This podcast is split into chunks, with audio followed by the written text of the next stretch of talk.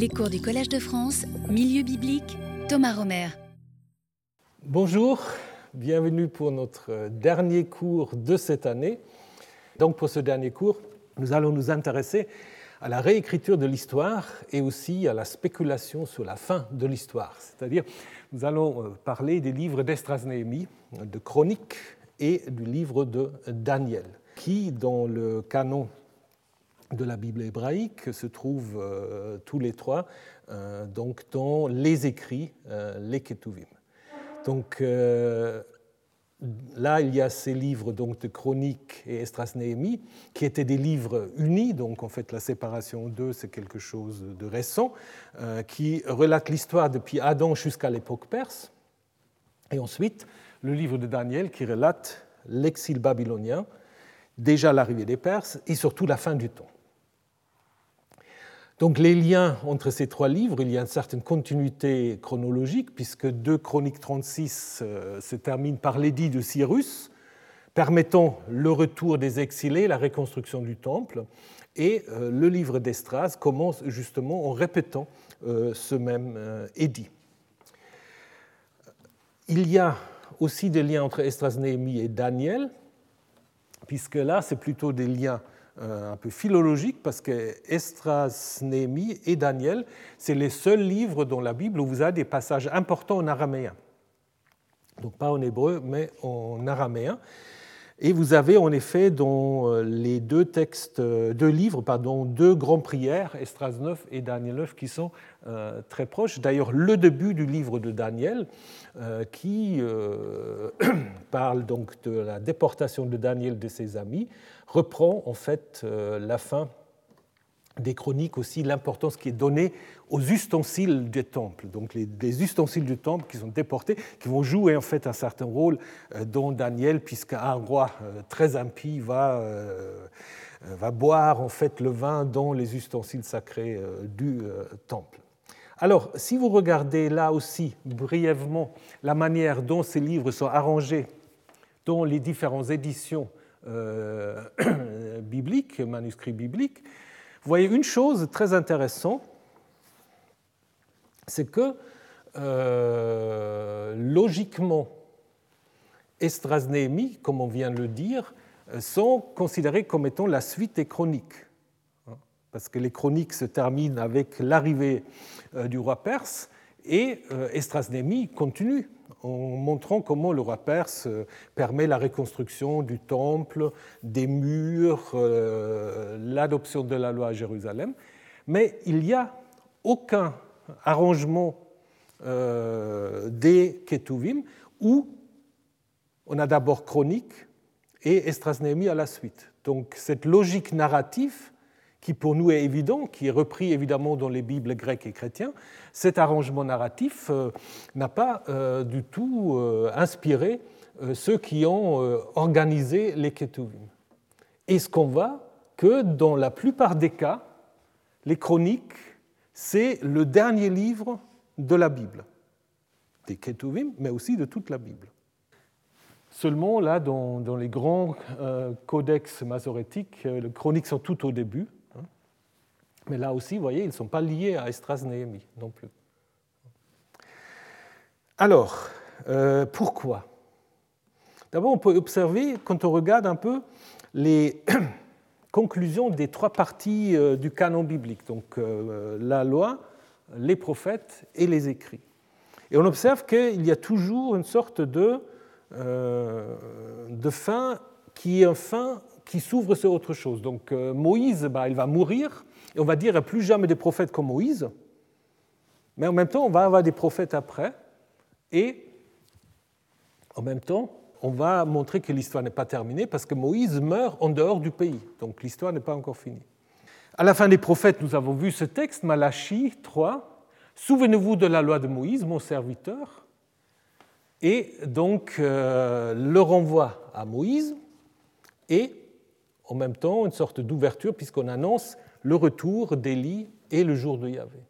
Et finalement, si Chronique termine toute la Bible et les écrits, ben ça se termine avec quoi? Ça se termine euh, avec euh, d'abord le renvoi aux prophètes, puisque Cyrus, comme messie des prophètes, comme Messie de Yahvé annoncé par le prophète, par le deuxième Ésaïe, et surtout avec cette ouverture, c'est le dernier mot, que tout le monde monte, la aliyah, la montée, qui va devenir un concept très très important du judaïsme, tout le monde va monter à Jérusalem. Hein. Donc c'est probablement pour ça qu'on a mis les chroniques donc à la fin de la, de la Bible.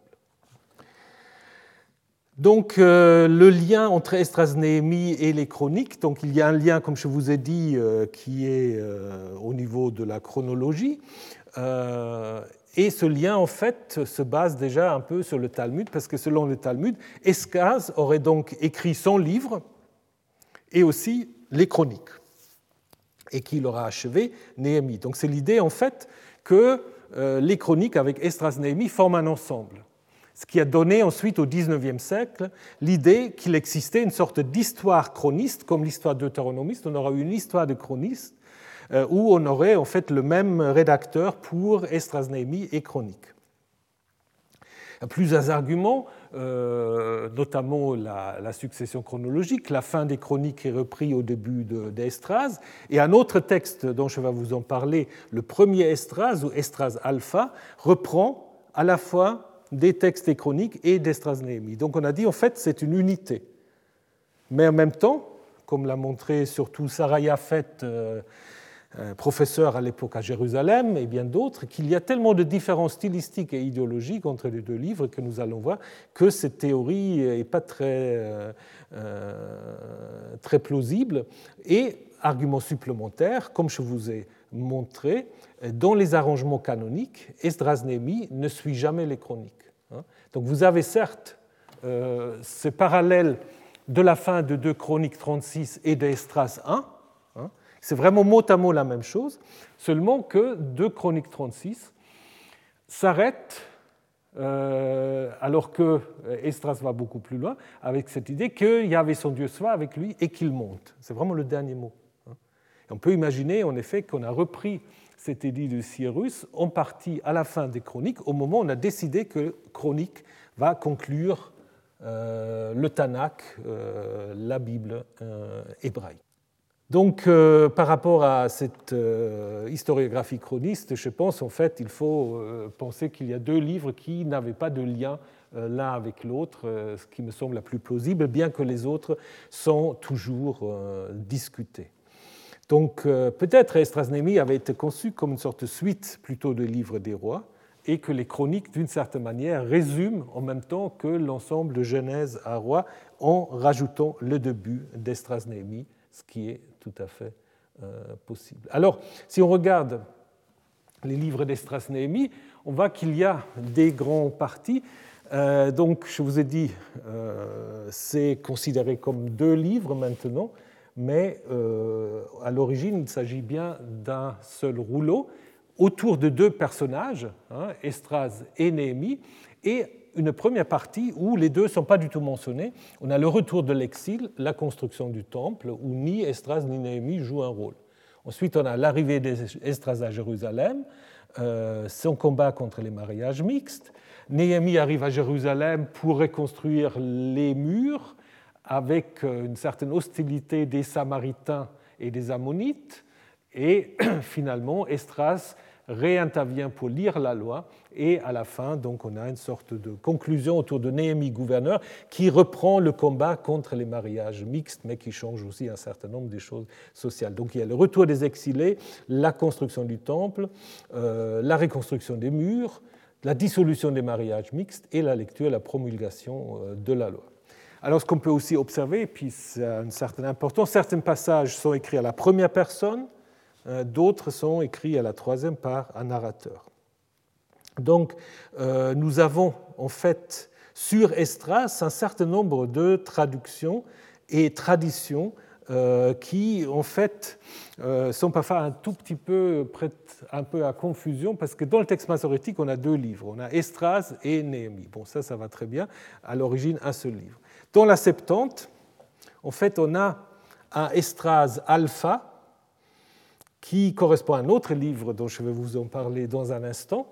Euh, ensuite, nous avons Estras bêta qui correspond au livre d'Estras et Estras gamma qui correspond en fait au livre de Néhémie. La Vulgate compte un peu différemment. Hein, et rajoute un quatrième Estras, mais qui est un livre très tardif, apocalyptique, où on explique en effet comment Estras en fait, euh, aurait euh, écrit 94 euh, livres, dont seulement 24 auraient été en effet destinés au public d'une certaine manière. Bon, ça on peut laisser de côté. Par contre, ce qui est intéressant, c'est Estras A, qui n'existe pas dans le texte masorétique, et qui est une sorte de reprise de certains textes des chroniques, surtout de la fin des chroniques, et euh, des passages du livre d'Estras avec une histoire euh, complémentaire qui ne se trouve pas. C'est la compétition des pages. Ça, c'est une histoire en fait qui se situe à la cour du roi Darius. Euh, trois pages pendant que le roi dort se propose à faire une sorte de concours rhétorique pour savoir ce qui est en effet la chose la plus puissante euh, sur Terre. Alors un premier qui dit euh, c'est le vin. Parce qu'une fois vous avez bu trop de vin, ben, le vin vous domine. Euh, un deuxième qui veut être, comment dire, qui veut être peut-être politiquement plus correct, il dit c'est le roi. Parce que le roi décide tout ce qu'il veut. Et le troisième, il dit d'abord c'est les femmes. Donc, de nouveau les femmes, parce que les femmes, ils font toujours ce qu'ils veulent. Mais il se reprend et euh, il dit en fait, c'est la vérité. La vérité est plus puissante que tout. Le roi se réveille, il, avait bu un peu, il se réveille, puis on lui demande de, juger. Évidemment, c'est le troisième qui remporte euh, le concours. Et euh, comme par hasard, il, il s'appelle donc Serubabel, euh, qui est celui à qui le roi ensuite donne la permission de reconstruire le temple à euh, Jérusalem. belle histoire, mais pas donc dans le texte biblique. Euh, c'est sans doute une histoire indépendante qu'on a rajoutée dans cet Estra Alpha. Donc là aussi, il y a tout un débat, un peu comme ce qu'on a vu avec Esther et le texte Alpha. donc Estra Alpha est traditionnellement compris comme une sorte de reprise partielle de chronique et Estras alors que récemment, un dénommé Beuler a en effet défendu la thèse opposée euh, en disant que on aura là une tradition plus ancienne que chronique Estras Néhémie, et euh, donc avec l'idée que en fait la, euh, restauration de Jérusalem aura eu lieu déjà sous Shespaza, avec l'idée que Néhémie n'est pas mentionné. Donc, en fait, euh, Estras Néhémie massorétique serait en effet une sorte de reprise, élargissement, en fait, euh, de cette première tradition. C'est intéressant comme théorie, mais en même temps, on voit quand même comment cet Estras alpha semble plutôt résumer des choses, rajouter d'autres, un peu comme le, fameux texte alpha de Esther. Donc euh, évidemment, la, la décision finale est difficile, mais je pense que la théorie ancienne a quand même euh, quelque chose pour elle. Donc la division, comme je vous ai dit, du livre en deux est tardive. Donc euh, Flavius Joseph, le Talmud atteste qu'il s'agit d'un seul livre. La séparation deux, ça vient sans doute de la traduction de la Bible par Jérôme et qui sera ensuite adoptée par le judaïsme. Mais évidemment, ça ne veut pas dire que euh, les traditions derrière ce livre, surtout ce Estras Néhémie, euh, sont euh, sans doute des traditions peut-être à l'origine indépendantes. on a aussi des listes qui sont reprises deux fois, donc on voit peut-être quand même il y avait quelque chose autour d'Estras, autour de Néhémie qu'on a essayé ensuite de combiner. Et puis il y avait toute cette première partie, en fait, où les deux protagonistes du livre n'apparaissent même pas. Donc je pense qu'on a déjà trois trois noyaux, hein, Néhémie, Estras et euh, la première partie. Pour euh, Néhémie, on postule souvent euh, donc l'idée d'une sorte de mémoire de Néhémie, puisque dans les chapitres 1 à 13, vous avez beaucoup de textes qui sont écrits à la première personne. Souvent, on pense que c'est dans le chapitre 1 à 7, on aurait une sorte de texte primitif où Néhémie lui-même aurait rédigé ses mémoires pour se légitimer par rapport aux difficultés qu'il a rencontrées lors de sa mission à Jérusalem. C'est possible, parfois on peut se poser la question si ce n'est pas un peu trop historicisant cette idée d'un mémoire d'un Néhémie historique, mais bon. Euh, après, on a un peu des choses parallèles avec Estras, le récit en île euh, est en partie parallèle au texte sur, de Estras écrit à la première personne. Donc euh, on peut spéculer aussi s'il y avait une source Estras où un scribe arrive à Jérusalem pour y imposer euh, la loi. Donc ça, c'est un peu l'idée que les parties en jeu à la fin de Néhémie, de Estras, sera authentique et le récit ensuite aurait été retravaillé par, donc serait en fait sorte de retravail par des rédacteurs qui voulaient en effet faire un livre avec Estras et Néhémie. Après, nous avons encore justement ce que je disais déjà, euh, des textes en araméen, où certains pensent que ça peut refléter une vraie correspondance avec la cour perse. On n'a aucune indication qu'il y avait beaucoup de correspondance entre Jérusalem euh, et la cour perse, donc euh, c'est pas impossible, hein, c'est pas impossible, mais certains disent aussi que c'est peut-être plutôt inventé par les auteurs.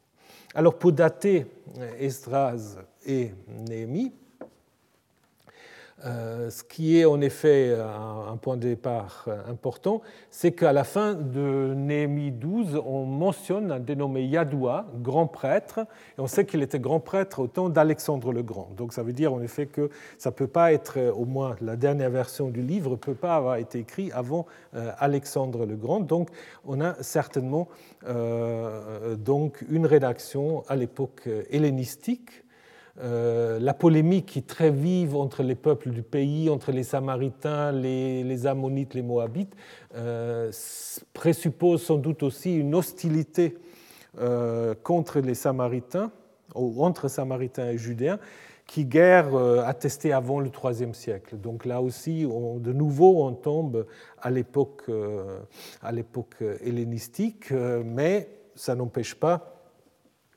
que euh, les rédacteurs peuvent utiliser des sources anciennes. Donc s'il y a vraiment un mémoire de Néhémie, c'est possible. S'il y avait des listes, euh, c'est également possible qu'on les a en effet euh, intégrées. Estras, Estras est surtout celui qui va amener la loi. Alors là, c'est intéressant parce que si vous regardez son pédigré qu'on donne, Estras, il est fils de deux pour terminer, fils d'Aaron, le grand prêtre. Donc on fait de Estras en fait un descendant du frère de Moïse, d'Aaron, hein, euh, et en même temps, il est un scribe expert dans la loi de Moïse. Donc il a à la fois un pédigré sacerdotal euh, qui le relie au frère de Moïse, mais il est aussi expert dans la loi euh, de Moïse. Et cette figure d'Estras va en effet recevoir du roi euh, perse, sorte de lettre d'accréditation en araméen pour amener la loi à Jérusalem. Hein. Estras, scribe de la loi du Dieu des cieux. Ça, c'est très intéressant aussi.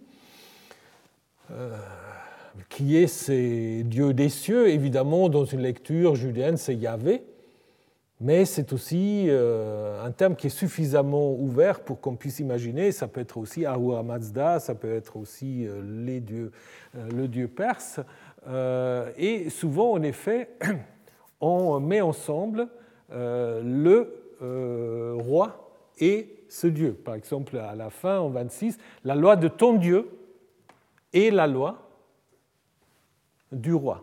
Hein. Donc la loi du dieu d'Estras, c'est aussi la loi du dieu euh, perse. Hein. Donc en fait, là, le roi perse est en effet présenté déjà comme une sorte de bienfaiteur qui euh, donne l'argent pour restaurer le temple de Jérusalem. Certains disent, pour cela aussi, c'est plus déjà la mentalité des Ptolémées que, que, des Perses. Donc les Perses laissent certainement reconstruire, mais on n'a pas tellement d'attestation qu'ils donnent beaucoup d'argent pour cela. Mais bon, euh, toujours est-il que ce texte a provoqué une hypothèse selon laquelle les Perses auraient en effet, de manière tout à fait euh, consciente et volontariste, euh, soutenu la reconstruction des sanctuaires et surtout la compilation des traditions euh, religieuses des différents peuples. Donc on a appelé ça l'autorisation impériale, mais qui s'est surtout basée sur ce texte-là. En dehors de ce texte donc d'Estras chapitre 7, on n'a pas tellement, on pas tellement d'exemples pour ça. Il y a cette stèle de, de Xanthos, où on a en effet une inscription donc en grec lycéen araméen, où on voit en effet euh, qu'il s'agit euh, d'un culte, un nouveau culte fondé par un couple divin, et le satrape, le gouverneur perse, y intervient. Mais ce texte, si vous le regardez, euh, il est beaucoup plus bref que le Pentateuque, et si on voulait que les Perses prennent vraiment comment dire, connaissance du Pentateuque, on ne l'aura pas écrit en hébreu. On l'aurait écrit en araméen, mais pas en hébreu. Donc euh, je pense que cette idée que euh, les Perses auraient sponsorisé la promulgation de la loi à Jérusalem, ça me semble un peu difficile. Par contre, c'est vrai que les élites judéens ont peut-être en effet euh, connu certaines pratiques perses, et ils ont peut-être voulu donner cette légitimation en disant en fait cette loi qu'on vous impose là, bah, elle est aussi la loi du roi perse. Donc ça c'est tout à fait possible.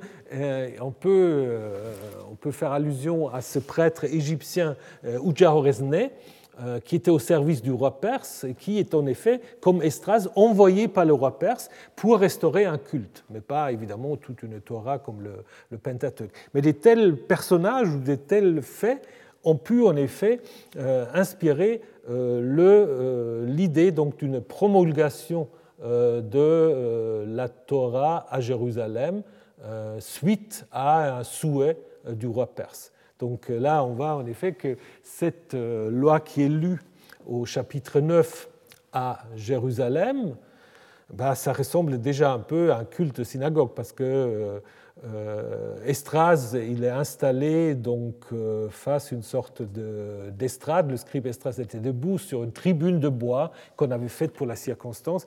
C'est un peu comme ici euh, comme à la synagogue d'une certaine manière. Et puis après, vous avez des lévites qui interprètent déjà, comme on fait après avec les targums, etc., qui expliquent des passages difficiles. Donc, euh, c'est certainement euh, une histoire totalement inventée, mais elle fait peut-être quand même allusion à euh, la promulgation du Pentateuque aux alentours euh, de 350 euh, avant l'ère chrétienne. L'historicité du personnage d'Estras n'est pas du tout assurée. Par exemple, chez le Siracide, on ne parle pas de il parle de Néhémie, mais pas de Estras, ce qui est assez, assez curieux, d'autant plus qu'après, Estras devient quand même un personnage très très important. Donc c'est peut-être juste une figure qui, d'une certaine manière, personnifie ce processus en fait la mise en place euh, de la Torah. Mais je pense au Néhémie vite, on a en effet une sorte de lecture du Pentateuque. Hein, donc il lit, euh, nous dit-on, le livre de Moïse ou le livre de la loi de Dieu. Il y a deux textes euh, qui sont, deux titres qui sont donnés à cette loi. on a souvent spéculé si c'est seulement le Deutéronome ou le Pentateuque. Je pense que c'est quand même le Pentateuque. Par exemple, on trouve dans Néhémie 8, 14, 15 qu'il faut en effet faire euh, la fête des huttes et sous-côtes dans une terminologie qui est très proche en fait du Lévitique. Donc ce n'est pas le Deutéronome. Donc le Lévitique, euh, le code de sainteté est déjà présupposé en fait euh, par les allusions qui sont faites à cette fête. La prière qui vient ensuite au chapitre 9 récapitule l'histoire depuis Abraham. Donc je pense quand même que euh, l'auteur connaît le Pentateuque et qu'il veut suggérer en effet qu'il s'agit bien de euh, la, lecture de la, euh, de la Torah. Hein. Euh, d'ailleurs aussi les mariages mixtes, ça évidemment des textes qui légitiment ces, dissolutions se trouvent notamment dans le Deutéronome. Donc on a l'impression, le Lévitique, le Deutéronome, et puis Abraham, l'Exode, etc. Donc je pense en effet que la Torah, euh, il s'agit bien donc euh, de Pentateuque. Donc, en ce qui concerne les deux figures d'Estras et Néhémie, le livre en fait suggère une sorte de contemporanéité des deux figures alors qu'ils interviennent presque jamais ensemble. Euh, si on prend la logique du livre, selon Estras 7, Estras arrive à Jérusalem le cinquième mois euh, du du, 17e année pardon, du roi Artaxerxès, donc au 458, et Néhémie arriverait plus tard, donc à 446. Alors les commentateurs disent mais c'est une succession qui n'est pas logique, parce que euh, pourquoi on va d'abord euh, on va d'abord euh, promulguer la loi alors que les murs ne sont pas encore reconstruits? Est-ce que ce n'est pas plus logique que Néhémie arrive d'abord pour reconstruire euh, les murs? Donc on a dit ben, peut-être Esdras, ce n'est pas Ataxerxes le premier, mais Ataxerxes II. Donc on sera à 398, donc Néhémie arriverait en premier. Mais je pense que c'est des spéculations un peu inutiles parce que euh, ce qui est important en fait pour euh, les rédacteurs, euh, c'est de faire en effet précéder d'une certaine manière le scribe, disons que le scribe prêtre Estras arrive en premier avant le laïc Néhémie. Donc l'idéologie du livre est clairement théocratique et donc je pense que c'est pour cela on met d'abord Estras et puis il ne faut pas trop s'embêter avec des reconstructions historiques des événements. Donc les grands thèmes, donc je vous ai dit, c'est cette idée euh, de la construction d'une sémence sainte, c'est une expression qu'on trouve dans, le livre, euh, où en effet on veut définir qui fait partie du vrai Israël. Euh, on a dans le même contexte historique la loi de Périclès à Athènes, hein, vers 450, qui en effet décrète pour être citoyen d'Athènes, il faut être fils de père citoyen, mais aussi de mère ayant eu un père citoyen. Et donc euh, là aussi une sorte de réduction drastique euh, des citoyens athéniens et évidemment une opposition virulente de la population. Et en Estrasnémie, c'est la même chose. Donc il y a Estrasnémie, surtout, qui arrive en disant voilà, les mariages mixtes, on, les arrête. La vraie sémence sainte, c'est des gens qui viennent de la Gola. Et donc, du coup, évidemment, ça provoque aussi toutes sortes d'hostilités, dont le livre d'ailleurs fait, fait part. Hein. Donc, euh, je pense que c'est quelque chose de tout à fait comparable. Donc, on peut aussi dire qu'il y a des allusions de nouveau à l'Exode. Euh, par exemple avec cette idée qu'il faut apporter de l'argent, euh, de l'or, etc. Ça, c'est quelque chose qu'on trouve donc euh, dans l'Exode quand les Hébreux partent, et aussi l'expression c'est lui qui réside là, car Cham, en quelques lieux où il réside, donc ce qui dit Cyrus dans son décret, Gersham, ça fait penser à Gershom, qui est en fait le nom du fils de Moïse. Donc il y a quelques petites allusions à l'Exode, mais dire que c'est tout un midrash, c'est peut-être un peu trop. Par contre, ce qui est clair, c'est cette opposition qui construit euh, entre donc euh, euh, ceux qui sont revenus de la captivité, qui sont en effet pour Estras le seul vrai Israël, et ceux qui sont appelés les peuples du pays avec toute cette liste des peuples qu'on trouve aussi euh, déjà en Exode et en Josué, et euh, donc euh, avec lesquels il ne faut pas avoir des contacts, qu'il faut même expulser si on peut. Donc euh, Estras, on l'a vu, il est présenté comme descendant d'Aaron, mais il est aussi euh, en quelque sorte un nouveau Moïse euh, en tant que médiateur de la loi, alors que Néhémie, qui fortifie Jérusalem et chasse les étrangers, est une sorte de nouveau Josué. Donc il y a là peut-être quand même une sorte de reprise. Et donc, cette idée, en fait, une ségrégation bah, présente une vision très différente. Nous l'avons vu la dernière fois avec le livre de Ruth, Hein, qui en effet euh, prend l'opposé, donc la position opposée à cette idée qu'il hum, faut se séparer des femmes dites euh, étrangères. Donc je pense qu'il y a tout un enjeu aussi économique sans doute, une sorte de conflit entre la Gola babylonienne qui reprend le pouvoir à Jérusalem et ceux qui s'étaient bien arrangés avec les voisins et qui va d'un très mauvais œil cette arrivée des, gens de la Gola. Ça, c'est quelque chose que vous trouvez tout le temps dans l'histoire euh, moi, je me souviens quand l'Allemagne s'est réunifiée, c'est exactement la même chose. Tout d'un coup, il y a plein de gens de l'Allemagne de l'Est qui sont revenus à l'Est en disant ça, ça nous appartient, ça, on a dû laisser, etc. Donc, vous, vous n'avez pas de légitimité. Donc, c'est quelque chose euh, qui est assez comparable à ce que vous avez dans le livre d'Estras et de Néhémie. Le livre chronique, c'est assez différent. Euh, le titre, en hébreu, c'est simplement les histoires des jours, les affaires des jours. Euh, ce qui est traduit de la même manière par la Vulgate, euh, verba dierum, alors que la Septante dit paralaipona, les choses omises, ce qu'on n'a pas encore raconté, et le titre chronique donc, euh, vient de Jérôme. Donc souvent on dit c'est une sorte de réécriture de Samuel roi, mais ce n'est pas seulement ça, parce que d'abord le livre commence avec neuf chapitres, ce n'est certainement pas des chapitres les plus passionnants de la Bible, il y a neuf chapitres de généalogie, il n'y a que des noms. Parfois les noms ne sont pas toujours très clairs, mais en fait, neuf chapitres de généalogie. Ensuite, euh, le règne de David, le règne de Salomon, et ensuite les rois de Juda jusqu'à la destruction de Jérusalem, et puis l'édit de Cyrus avec la montée euh, nouvellement possible vers euh, Jérusalem.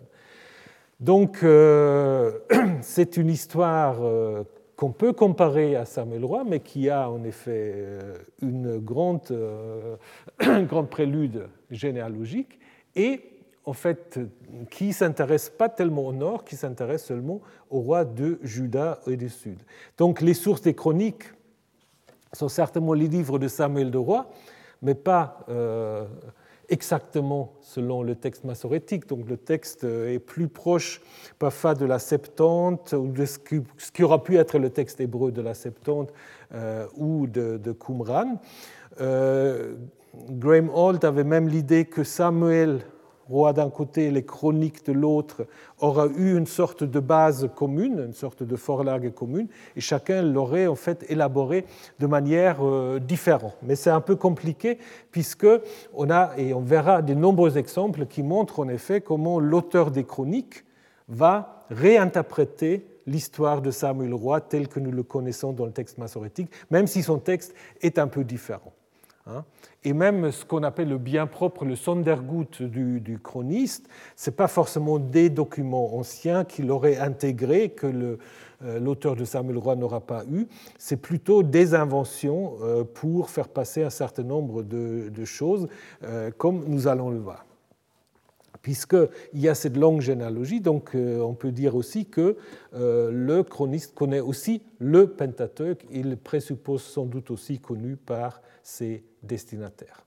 Donc les particularités, comme je vous dit, c'est une histoire de la royauté qui est centrée sur les Davidides seulement. Hein. Euh, David change un peu quand même de fonction. Il devient surtout l'architecte du temple. Et tout ce qui est en défaveur euh, de David, l'histoire de Bethsabée, les révoltes contre lui, tout ça c'est omis. Hein. Tout ça c'est omis. Il est surtout euh, le roi qui met en place la construction du temple, même s'il ne peut pas le construire, hein, mais il donne euh, les plans, etc. Et l'ensemble des rois, d'une certaine manière, euh, devient en fait des, acteurs liturgiques. Ils prient, ils, font intervenir les Lévites, ils chantent, etc. Euh, trouvait ça horrible. Il dit, mais en fait, au lieu de faire la guerre, ils font des prières, ils font des, processions. Bon, c'est peut-être sa vision, mais c'est vrai qu'on a l'impression que là, on a une sorte de relecture de l'histoire de la royauté, à un moment où il n'y a plus de royauté, on donne en fait au roi des fonctions qui sont les fonctions des Lévites ou des, ou des, euh, prêtres. Hein. Il y a aussi euh, une absence des, histoires sur Élie et Élisée qui n'intéressent pas euh, le chroniste. Et très intéressant, ça c'est une autre différence entre Néhémie, l'Exode ne joue aucun rôle. Si vous prenez les généalogies, c'est très très intéressant.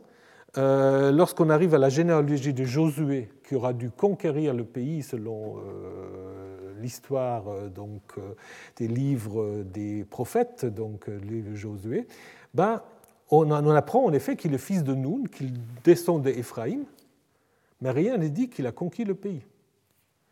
Et pareil, quand on a la, euh, descendance de Lévi, qui débouche sur Moïse, Aaron et Myriam, on ne parle pas du tout de l'Exode. Donc on a l'impression en fait qu'il y a une sorte de autochtonie, donc ils sont là. Il y a Moïse, après il y a, euh, il y a Josué, l'Exode est tu, la conquête est tue aussi, et même à la fin, la destruction de Jérusalem, l'exil, c'est raconté de manière très brève. C'est comme une sorte de petite interruption. Donc on a plutôt l'impression qu'on veut nous construire la sorte d'Israël autochtone sans insister sur le fait qu'il y avait fait sortir d'Égypte, etc. Donc c'est une vision assez différente.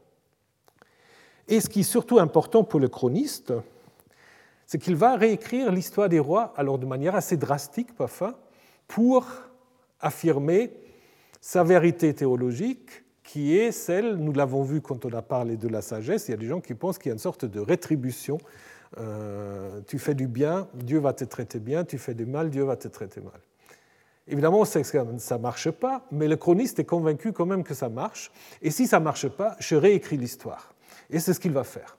Donc pour Salomon, euh, puisque c'est le constructeur du temple, il ne peut pas être c'est lui qui a des femmes étrangères, il ne peut pas être celui qui impose des corvées à son peuple. Donc tout ça, c'est en effet euh, tu. Et la révolte de Jéroboam qui amène en fait à la, création du royaume du Nord, bah, on ne sait pas très bien pourquoi elle arrive. Ce n'est pas pourquoi elle se révolte contre Salomon. Donc en fait, euh, Salomon est présenté de manière entièrement positive.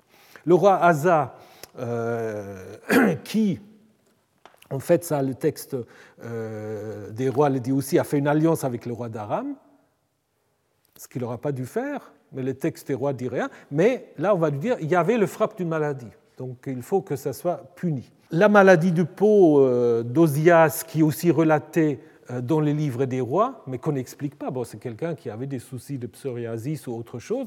Ben, là, on va dire, en fait, cette maladie euh, a été envoyée par Yahvé parce qu'il voulait s'approprier des droits des prêtres. Il voulait faire des sacrifices qu'il n'avait pas le droit de faire. Hein. Et de manière encore plus spectaculaire, c'est le cas de Manassé et de Josuas. Donc Manassé, vous savez, Manassé, c'est très embarrassant, parce que Manassé, c'est le roi, si vous lisez ce qui est dit en 2 rois 21, c'est le roi le pire, vraiment le pire, ce que vous pouvez imaginer. Il fait tout ce qu'il ne faut pas faire. Mais il règne quand même plus qu'un demi-siècle, il règne 55 ans. Donc c'est le roi qui a le règne le plus long. Dans les livres des rois, bah, on le dit, mais on n'explique pas. Par contre, dans 2 Chroniques 33, on dit aussi que Manassé, c'était vraiment, il fit ce qui est mal aux yeux de Yahvé, suivant les abominations des, nations. Hein. Mais après, il y a un épisode qui est totalement improbable historiquement. Euh, Manassé est amené par les Assyriens en exil à Babylone. Hein. Et c'est là, en exil à Babylone, il va se convertir, il apaisa la face de Yahvé son Dieu, il s'humilia profondément devant le Dieu de ses pères, il implora, donc du coup, Yahvé se laissa fléchir et le ramena à Jérusalem. Donc en fait, l'idée c'est que Manassé s'est converti et c'est pour cela qu'il a pu régner 55 ans.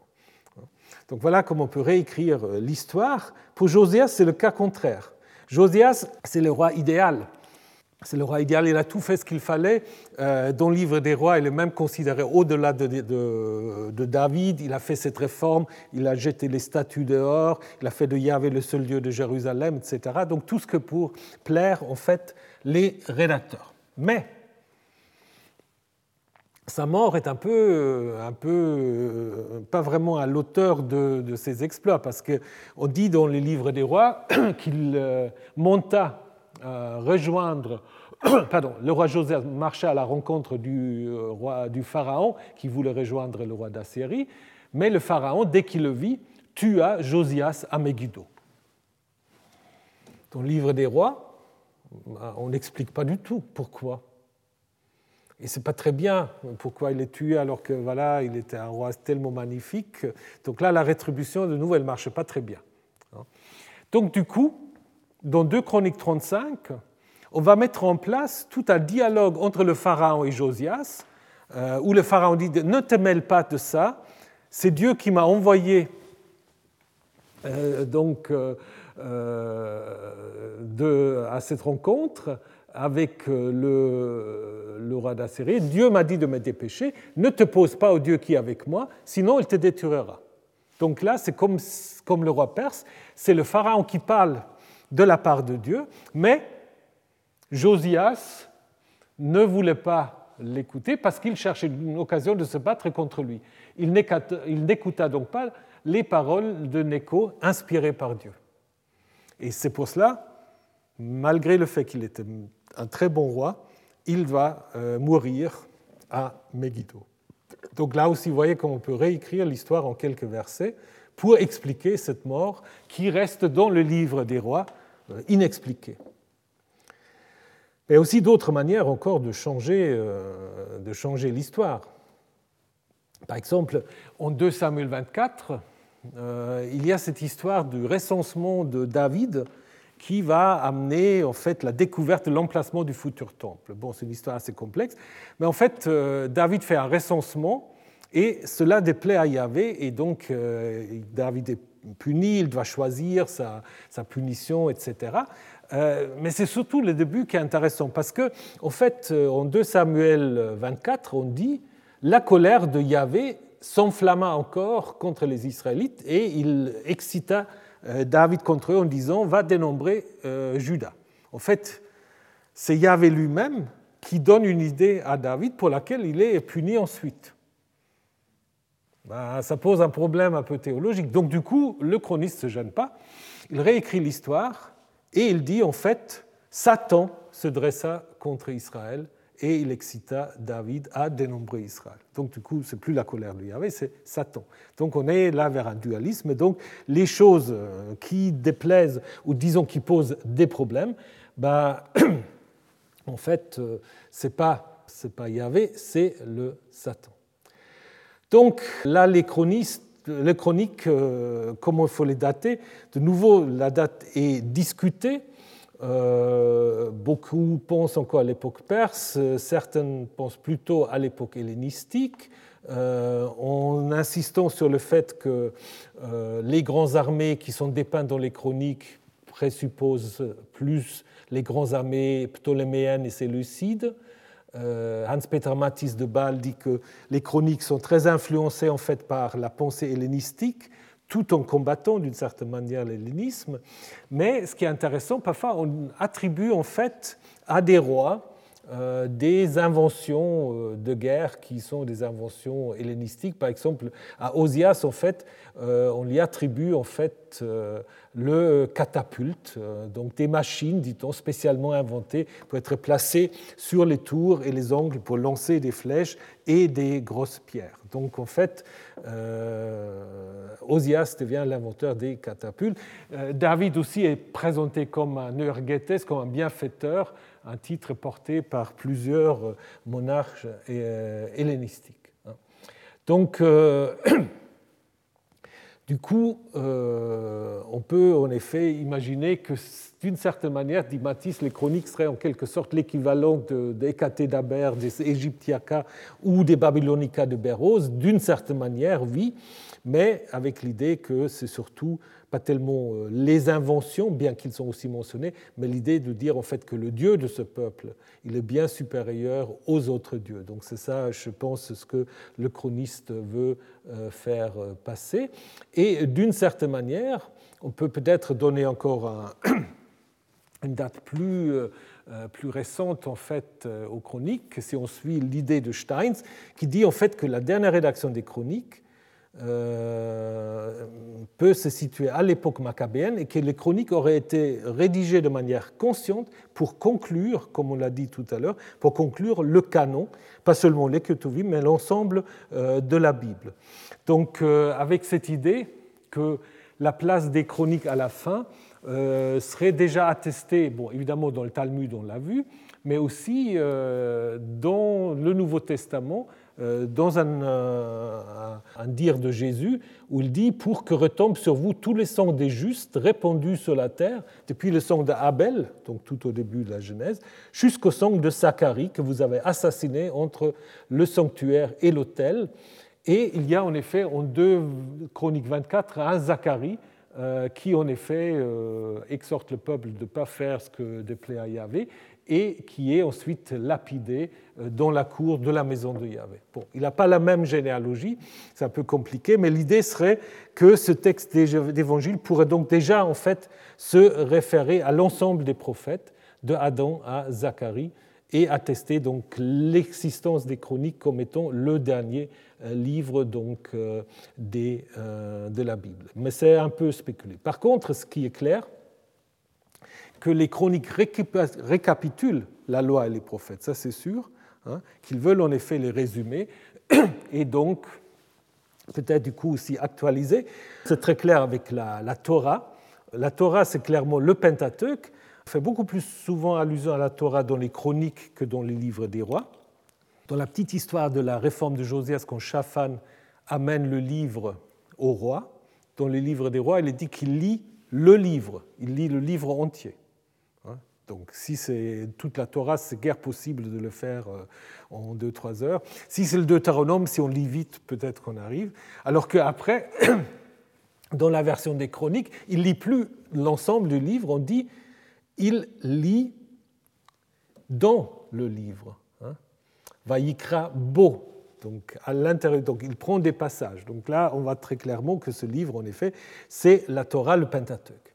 Et on voit que euh, l'auteur a en effet une sorte d'attitude euh, face à la Torah, euh, soit d'harmoniser, soit de l'interpréter. Un exemple d'harmonisation, selon l'Exode, il faut en fait pour l'agneau pascal, il faut qu'il soit rôti au feu. Rôti.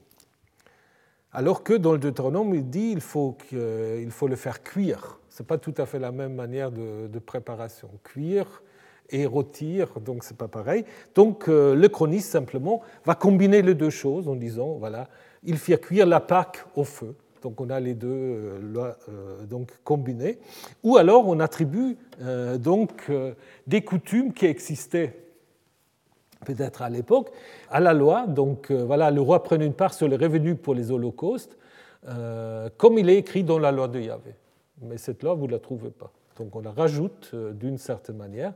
Donc euh, il avait, alors certains disent qu'il avait peut-être une autre version du Pentateuque, mais c'est plutôt l'idée d'interpréter en fait euh, le Pentateuque d'une manière dynamique.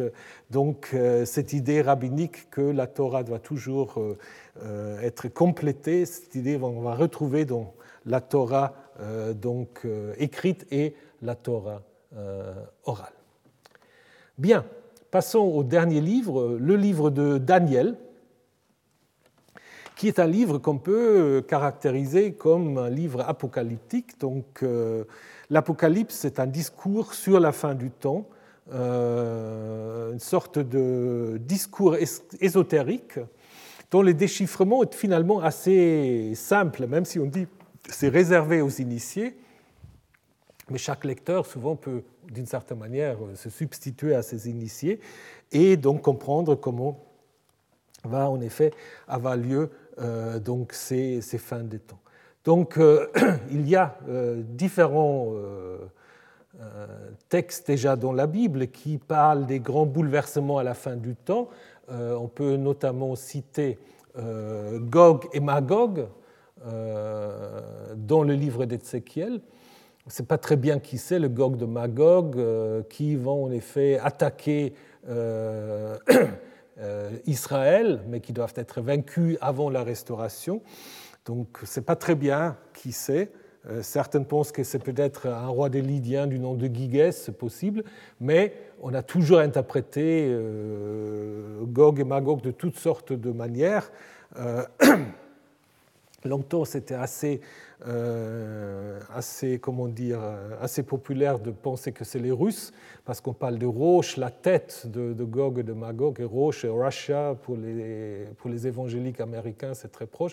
Donc il y a toutes sortes d'interprétations qu'on a pu faire autour de cela. On le retrouve aussi évidemment dans l'Apocalypse de Jean, mais il y a aussi d'autres textes encore euh, qui viennent sans doute aussi de l'époque hellénistique, l'Apocalypse d'Ésaïe. Il y a aussi donc dévastation de la terre. Intervention contre Léviathan, le dragon de la mer, le combat contre la mort, etc. Donc le livre de Daniel s'inscrit un peu dans ce contexte-là, alors qu'il faut quand même dire qu'il y a deux, deux parties assez, assez différentes. Donc il y a des récits sur Daniel et ses amis, c'est plutôt des récits de diaspora, qui sont ponctués notamment par des interprétations des rêves, et deuxième partie euh, par, euh, qui, qui, est caractérisée par des visions, des révélations sur euh, la fin des temps. ce qui est assez particulier, c'est que le livre aussi est écrit en deux langues. Il est écrit en hébreu tout au début et la deuxième partie en araméen, mais l'hébreu et l'araméen ne correspondent pas tout à fait à la, euh, comment dire, à la, découpage des deux thèmes narratifs et vision, parce que la première vision, chapitre 7, est encore écrite euh, en araméen, alors qu'on passe à l'hébreu au chapitre 8. Donc nous avons là aussi, en effet, euh, deux, deux, thèmes, mais qui sont un tout petit peu liés. La première partie, c'est un peu comme Esther, c'est un peu comme Joseph. Daniel, avec trois amis, se trouve euh, donc à Babylone, où il va interpréter des songes euh, du roi. Mais contrairement à l'histoire de Josué, euh, à Joseph, pardon, le roi va toujours après reconnaître la supériorité de, de, Daniel ou du Dieu de Daniel, alors que dans le livre de Joseph, ça pose jamais un problème, puisque une sorte de théologie commune. Et ensuite, dans la deuxième partie, ces visions sur les empires du monde qui se succèdent et la fin de, ces empires euh, qui va en effet aboutir à la fin à cette vision sur le jugement dernier et la résurrection euh, des morts. Euh, là, pour, pour Daniel, c'est la même chose. Nous avons là aussi une version grecque qui est assez, euh, assez hum, différent. Euh, dans certains manuscrits, les chapitres 4 et 6 euh, sont assez différents dans la Septante que dans le texte massorétique. il y a un texte grec qui est plus proche, c'est le texte théodosien, mais dans la Septante, en fait, on peut là aussi avoir l'idée que peut-être euh, il y avait un autre texte hébreu qui a été traduit, alors que, comme Esther, après, vous avez des ajouts, hein, des ajouts, euh, la prière d'un des amis dans la fournaise, L'histoire de Suzanne et les vieillards, ça c'est devenu un texte très important aussi dans l'iconographie, dans le christianisme. Donc Suzanne qui est accusée à tort par des vieillards, qui veut coucher avec elle et qui l'accuse du coup de l'adultère et que Daniel en fait va démasquer.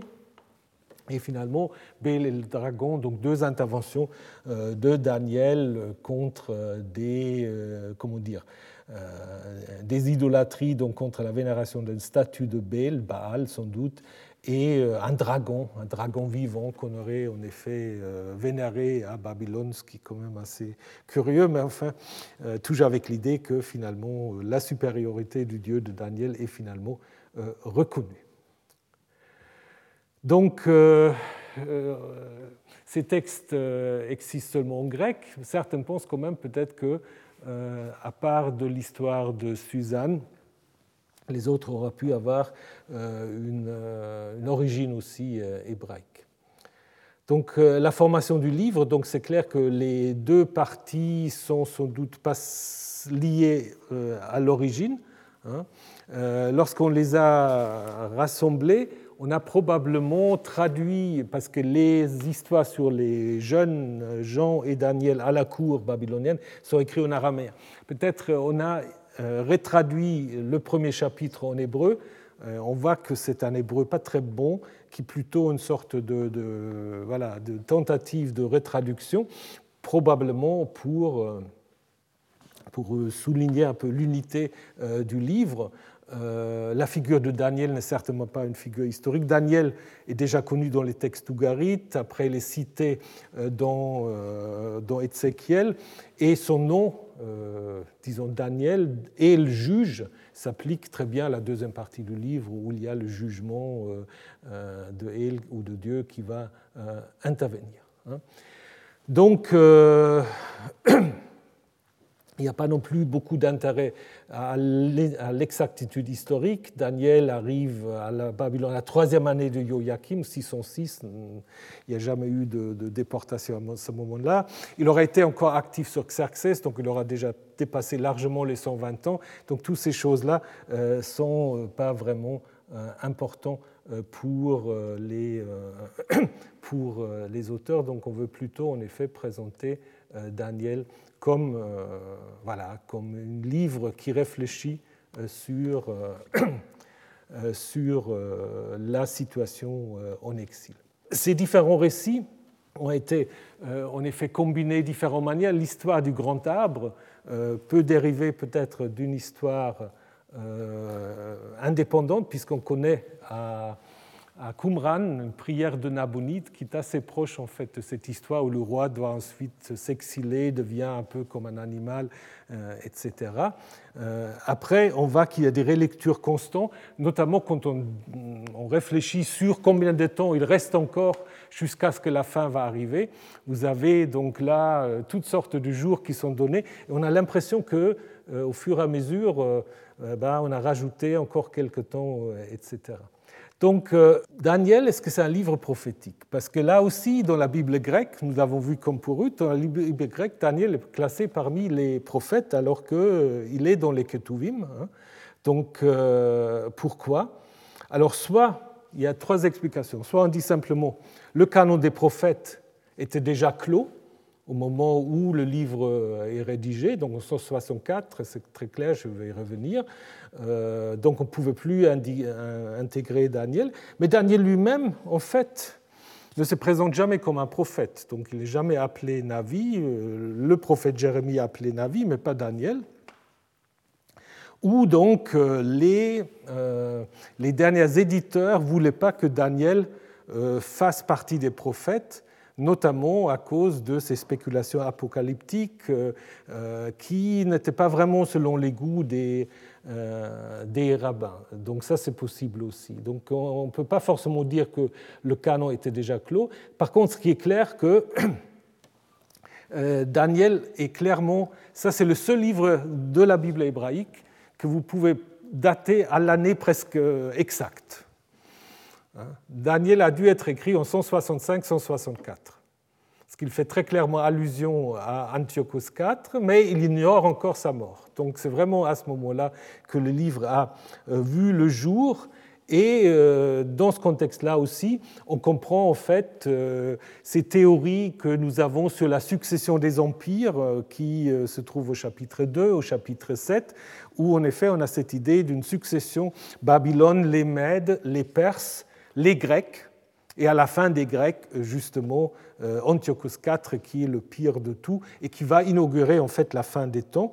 Euh, vous avez ça aussi de manière très explicite au chapitre 11, euh, où là, on parle des Perses, ensuite d'Alexandre, des Ptoléméens, les rois du sud, et des Séleucides, les rois du nord, jusqu'à Antiochus IV et Séleucus IV, et finalement Antiochus IV Épiphane, euh, là où en effet euh, c'est un homme méprisable qui se dressera euh, donc sans être investi de la dignité royale. les gens réfléchis, il y en a ceux qui tombent afin d'être affinés, purifiés et blanchis jusqu'au fil du temps. Donc là, c'est très clair que l'auteur se situe à ce moment-là et qu'il imagine que voilà, la fin des temps va arriver à ce moment-là. Il ignore que, euh, peu importe, lors euh, d'une campagne militaire, Antiochos IV meurt. S'il avait su ça, évidemment, il l'aurait déjà présenté comme punition divine. Donc la datation est assez assurée. Et ce qui est donc intéressant, c'est que c'est en fait euh, le premier texte très clair à l'intérieur du canon biblique qui parle donc de la résurrection des morts, donc euh, avec l'idée en effet que euh, l'ange Michael, qui défend les temps du peuple, va se dresser et donc tous ceux qui sont inscrits dans le livre, donc dans les registres divins, une multitude qui dort au pays de la poussière se réveillera les uns pour la vie éternelle et les autres pour le déshonneur, pour une horreur éternelle, ce qui correspond à ce que vous avez à la fin d'Ésaïe 66. Donc euh, euh, l'idée en fait que les justes reviennent à la vie hein, et les impies vont ressusciter, mais pour une condamnation au feu éternel. Donc euh, là, c'est pour la première fois qu'on a clairement l'idée d'une résurrection individuelle associée au jugement euh, général euh, des morts, qui va jouer un grand rôle après dans le christianisme, mais que le judaïsme n'a jamais vraiment trop poursuivi.